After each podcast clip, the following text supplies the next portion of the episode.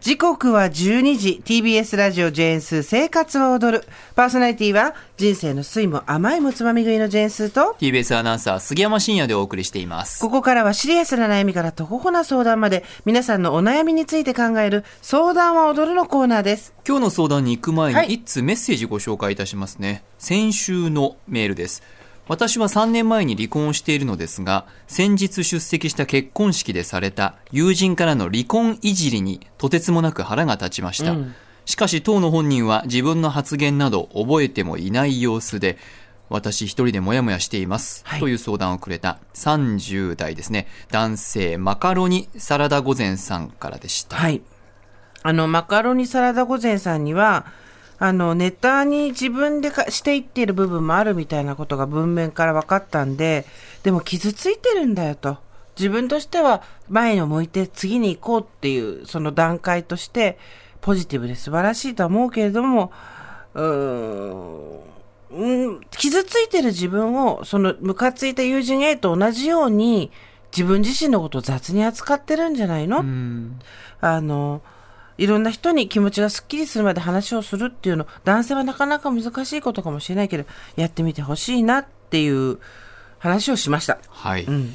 では送られてきましたメッセージをご紹介しましょう、相談メールにお答えいただきましたマカロニサラダ御膳ですお二人に丁寧にお答えいただいたほか同じような経験があるリスナーの方からもメッセージをいただき心がじんわりと温かくなり気持ちが落ち着いたのと同時に自分が見て見ぬふりをしていた気持ちに目を向ける大変大きなきっかけになりました本当にありがとうございました思えば短期間で結婚生活が終わってしまったことを勝手に生き恥のように感じ、周りの人に話すときは滑らない話のような感じで伝えていたなと思いました。うん。この出来事やこの出来事から湧き上がる感情自体に蓋をしてここまで生きてしまっていました。スーさんがおっしゃっていたコンプレックスではなくそれも自分の人生。杉山さんがおっしゃっていたネタではなくこれが過去の経験というお言葉が大変胸に染み渡り涙が出そうになりました。幸い私には自分自身の人生における誇りだと胸を張って言える信頼できる友人が何人かいます。その友人たちにはまた気持ちの置きどころがわからなくなった時に素直に話をしてみようと思います。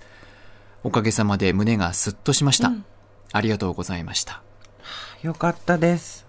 ね、お役に立てたならよかった。リスナーの皆さんからもメールいただいて、えーお送りしてますけれども、あのーそうなんだよね。自分が見て見ぬふりをしていた感情って誰にでもあると思うんですよ。うんで、そこに目をちゃんと向けるとか向き合うとかしないと、結構後々大きい傷になったり、うんなかなか取り除くのが難しい大きな障害になったりするので自分自身にとって、ここで気づけてよかったねっていうことだと思います、本当に。コンプレックス、離婚したことがコンプレックスでって言ってたけど、そんなことを自分に言ったらかわいそうだよね。うんんいろいろあったんだよ。ねえ、少し心が軽くなってくれたのであれば、よかったですね。よかったです。はいありがとうございます。ありがとうございました。では今日の相談いきましょうか。はい通算2398件目のお悩みです。ラジオネーム、うきちさん、36歳女性からの相談です。スーさん、杉山さん、こんにちは。こんにちは。36歳女性独身の工芸作家です私は11年間デザインの仕事をした後副業としてきた工芸の仕事が増えたことを機に退職しうん。数年間作品の制作に専念してきました。素晴らしい。評価は良く傍から見れば順調に見えるそうです。自分でも目指していたところがだんだん見えてきた状態です。しかしやめようかどうか迷っています。理由の一つはお金が伴わないことです月に一日も休みなく制作してもギリギリの金額しか入りません。私が交渉下手で買い叩かれているところもあります、うん。本当は手先が不器用で効率が悪いところも原因の一つです。またこの道で名誉ある先生方でもあまり稼いでいるようには見えず。独り身の私は今後の人生を考えるとこの仕事を続けていいか不安なのですもう一つは、血筋がありがたいという風潮があることです。これはどうにもなりません。私の生まれはサラリーマン家庭で、贅沢はできなくとも、親には十分愛情を与えてもらったと思っています。なので、こんな年齢になってまで、生まれについてこのように考えてしまう自分に腹が立ち苦しいのです。うん。この年齢で今更就職先が見つかるかわからないのですが、工芸にきっぱり見切りをつけ就職を目指すか、就職しつつ今のようにガツガツ活動はせず、細々と年に数点だけ作るか、歯を食いしばって作家を続け、副業で生活を成り立たせるか、とても迷っています。どうしても、スーさん杉山さんにアドバイスをいただきたいです。どうかよろしくお願いいたします。はい。ラジオネーム、うきちさん、こんにちは。メッセージありがとうございます。ありがとうございます。まず、ちょっと顔を上げましょう。そして、まあ、住んでるお住まいの地域の空が晴れていたら、ちょっと晴れをですね、の空の方に顔を上げて、大きく深呼吸をして、はぁっていうのを、まあ、5、6回やってみてください。もうすべての選択肢が今超ネガティブになっちゃってて、心配も不安もあるのも超わかるんですけれども、あのね、物って捉えようなんですよ、マジで。うんマジでとか言っちゃった。いいですか？今の読んだメール。ちょっと物事の捉え方が違う人の相談に変えてみましょう。はいスーさん、杉山さん、こんにちは。こんにちは36歳、女性の工芸作家です。私は11年間デザインの仕事をした後、副業としてきた工芸の仕事が増えたことを機に退職し、数年間作品の制作に専念きました。評価はよく、旗から見れば順調、評価はよく、これ、旗から見れば順調に見えるそうでしたけど、評価はよく、順調にいっています。多分ここは、旗から見ればとか自分ではとかってならないで、まあ、なんていうの、何でも後天的に捉える人だったら、評価はよく順調です。自分でも目指していたところがだんだんに見えてきました。でも、えー、なかなか稼ぎが伴わないので、休みを減らして、ギリギリの金額で生活していくのも、えー、なかなか厳しいなと。あと、交渉があんまりうまくいってないっていうのもあります。うん。えー手先が不器用なんで、実は効率が悪いのもあるんですけど、まあ、他の先生方も、そんなに稼げてるわけではないと思うんで、まあ、でも独り身なんで、今は特にその、すぐお金がいるっていうわけではないんですけどね。で、まあ、就職するか、ちょっとこれうまく続けていくか、工芸との付き合い方の、なんかいいアイデアがあったら教えてください。ぐらいの感じに取る人もいると思うんだよ。ああ、えっ、と、もっと考え、楽に考えている場合ってことですね。で、今の何が、まあ私の読み方が明るかったみたいなのもあるけども、何が言いたいかっていうと、このね、評価はよく、旗から見れば順調に見えるそうです。とかね、はい。えー、私が交渉下手で買い叩かれている。とか、えー、独り身の私は今後の人生を考えると仕事を続けてよいか不安です。とか、まあ、血筋のことはちょっと後にしよう。で、えーこの年齢で今更就職先が見つかるかわからない。の後の選択肢が工芸ときっぱり縁を切る。就職して今のようにガツガツしてて、細々と年に数点。あと歯を食いしばって作家を続け、副業で生活を成り立たせるとか。わ、かる、超基本ネガティブなんですよ。で、まず多分自分がそういうところに追い込まれちゃってるのと、もともとの性格があると思うんですけど、これね、面白いもんで、同じ状況でも全然平気って人もいるし、もう慌てちゃって。息が上がっちちゃうって人もいるわけですよ。はい。だって、きっぱり見切りをつけて就職を目指す。つまり、工芸をやったことは、ね、結局物にならなかったっていう記憶を自分に植え付けるわけじゃん。だと、就職しつつ、今のようにガツガツ活動はせず、細々と年に数点みたいなさ、そこにガツガツとか細々とかも、今の行動も精力的にやってるわけで別にその、ガツガツ、なんて、がむしゃらにこう、髪振り乱してっていうことともまた違うと思うんですよ。で、細々と年に数点みたいな、うんそれはそれで工芸で自分がうまくいかなかったっていうことを自分に印象付けようとしてるわけです。無意識に。だと、歯を食いしばって作家を続け、副業で生活を成り立たせる。つまり、工芸を選んだら、工芸を選ぶと、とにかくすごくダメ。なるほど。そう。この3つの選択肢特にそうですね。工芸を選んだらとにかくダメ。で、他のえっ、と、就職をするっていうのはあっても、そうなった場合には工芸と縁を切らなきゃダメ。うん。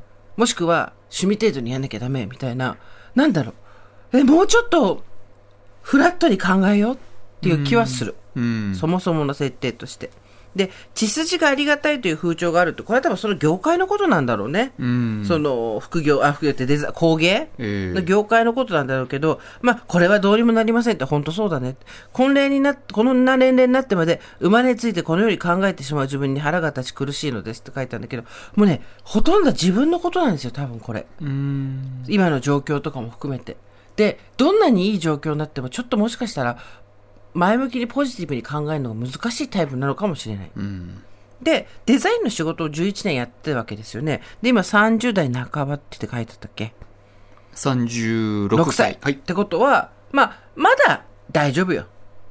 転職しようが、フリーランスでデザインの仕事やろうが。えで、えっ、と、まあ、例えば自分で決めて、い1年の3分の2はデザインの仕事するけど、残りの3分の1はめちゃめちゃ工芸やって、そこで、えー作品展をやっていくとかさ。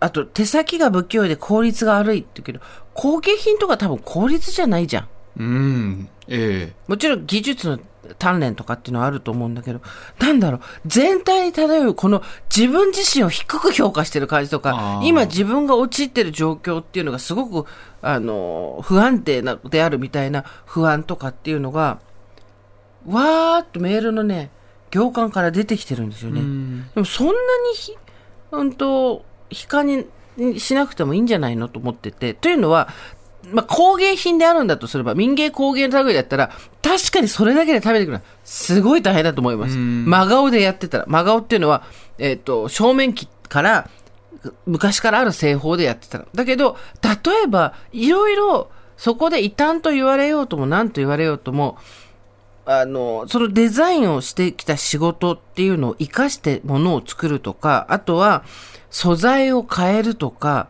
あとはそこで、えっ、と、やってきた工芸にも何らかのデザインがあるはずだから、それを別のデザインに汎用するとか、そういう、なんていうの、わざとボタンを掛け違うことによって生まれてくる新しいマーケットって絶対あるはずなんですよ、作家としても。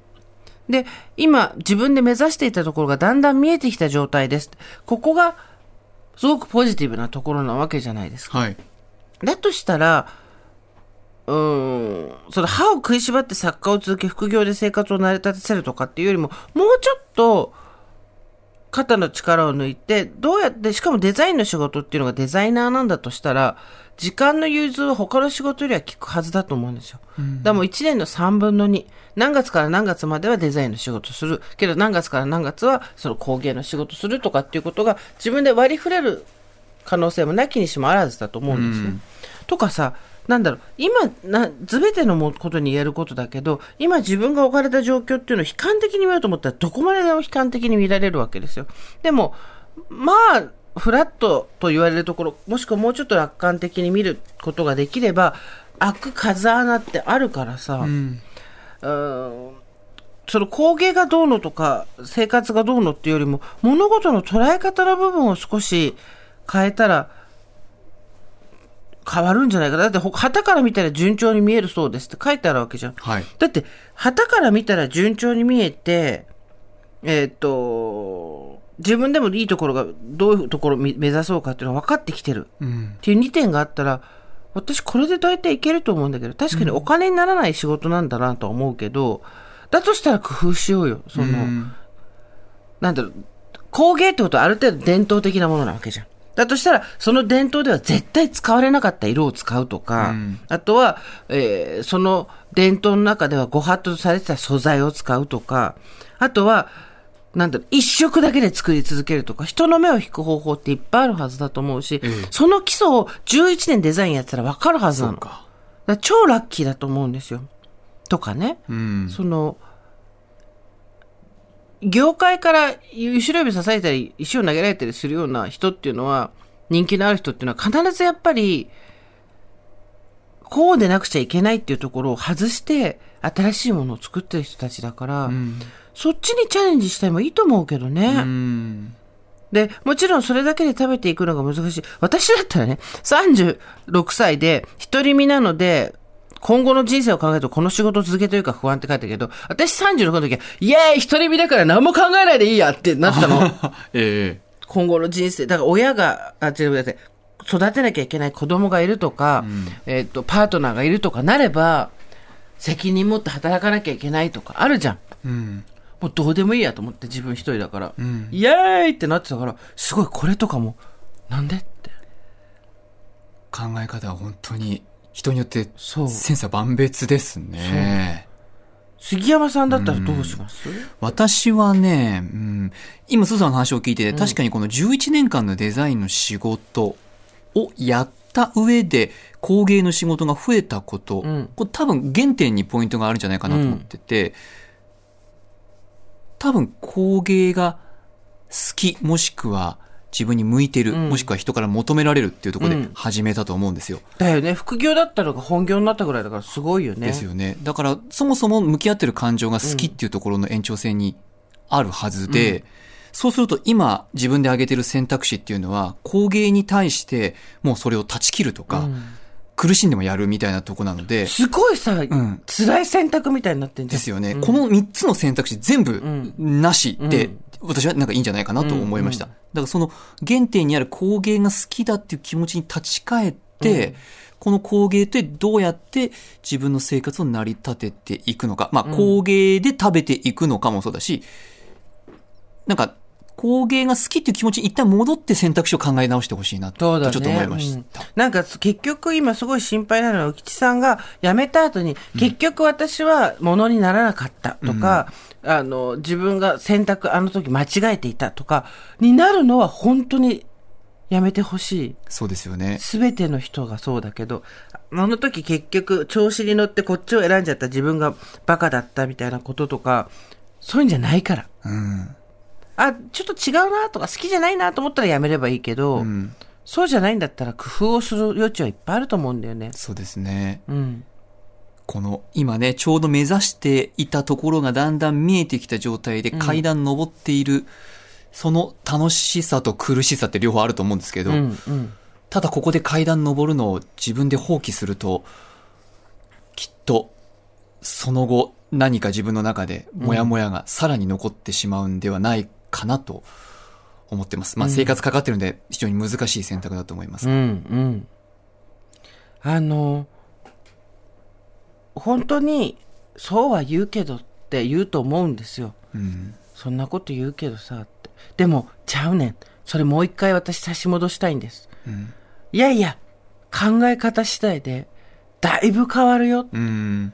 それは、あの、スギちゃんも私もいい大人の年になったので、わかると思うんですけど、慎重なのとネガティブなのは違うし、うん。あと、軽率なのと大胆なのも違うし、うん。そのあたりを履き違えると、自己評価が落ちていくだけなんですよね。えで、今36歳って結構大きな分かれ目だと思って、ここで自分のことを闇雲に信じるのはもうなし。20代じゃないんだから。闇雲に声だけ出して行くぞとかおーとかっていうことではなくて、冷静に今まで自分がやってきた実績を見て、あ、そんなに悪くないなと。他者だと思った時、自分のやってきたこと、他人がやったことだと思った時、そんなに悪くないなと思ったら、好きな気持ちっていうのをスギちゃんが言うように、えうん大事にしてもう少しポジティブに考えてもいいんじゃないかなと思うんだよね。そうですね。だってマジで何でもそうだけど、文句言おうと思ったら全部のことに文句言えるから。うんでやらない理由も100でも200でも考えられるから。えでも、自分が、そう、自分の想像力の欠如によって、それが起こってるっていうことも大いにあるわけですよ。例えば外国人の人たちが好むものを作ったらどうかとか、ええあとは、うーんその工芸品の写真を撮って、それを何か別のものにプリントしてえ、うん。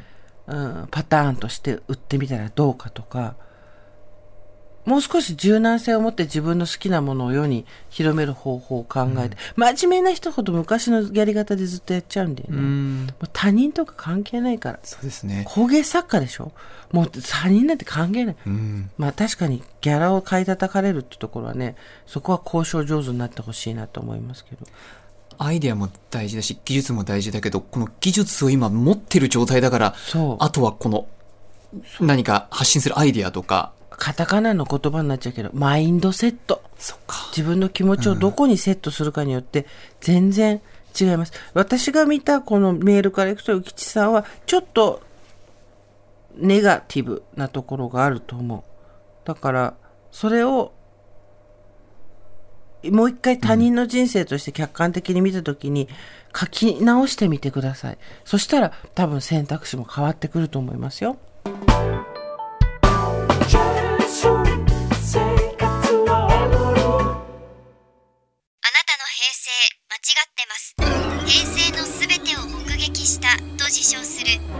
町浦ピンクが真相を激白。僕もモーニング娘。のメンバーとしてデビューする予定やったんですよ。TBS ポッドキャスト「虚子平成」毎週金曜日更新